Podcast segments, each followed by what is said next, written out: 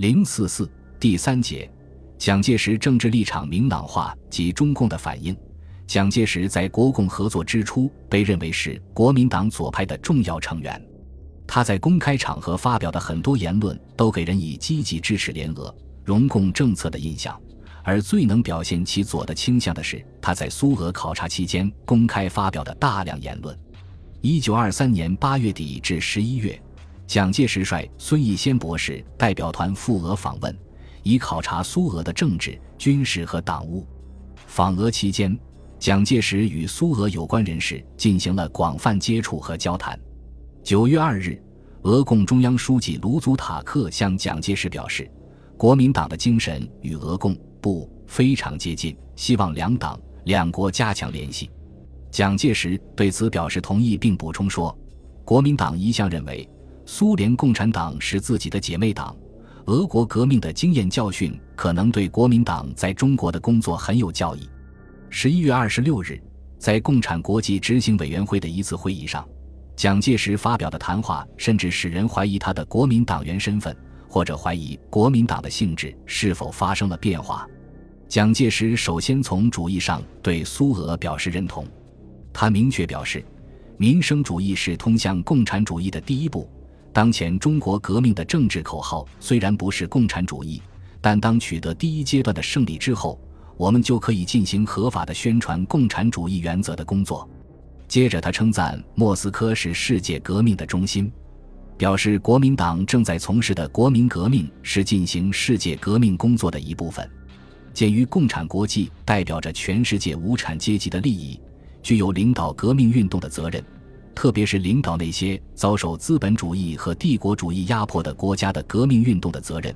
他希望共产国际派一些有影响的同志来中国，领导我们，并就中国革命的问题给我们提出建议。虽然蒋介石在苏俄公开发表的言论十分激进，但他始终没有认同苏俄的政治制度。在后来回忆俄国之行时，他曾明确指出，政治方面，我们访问其政府的部会，考察其村苏维埃是苏维埃，并参加莫斯科苏维埃大会。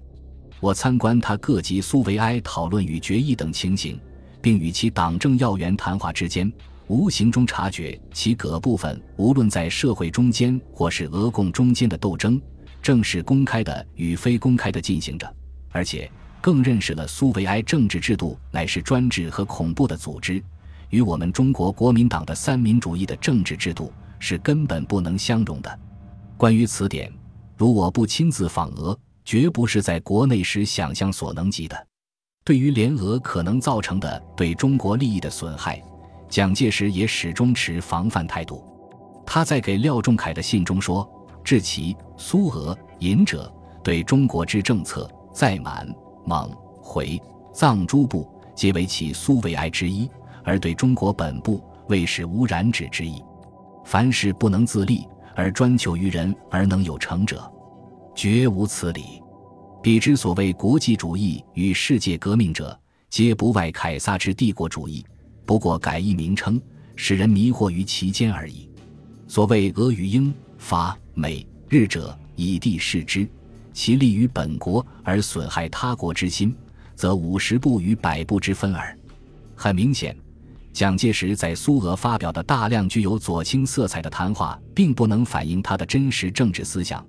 至多只是在受到高规格接待的特定场合下，对东道主表示礼貌的赞美之词。而给廖仲恺的信才真实表达了他的政治主张。一般认为，蒋介石在国民党二大前后逐渐变化，思想由左转右，成为国民党内的新右派。实际上，蒋介石只是将其本来就有的防范苏俄和共产党的思想政治主张，由早先的暧昧逐渐公开化、明朗化而已。蒋介石思想政治主张逐渐明朗化的标志性事件是中山舰事件和整理党务案。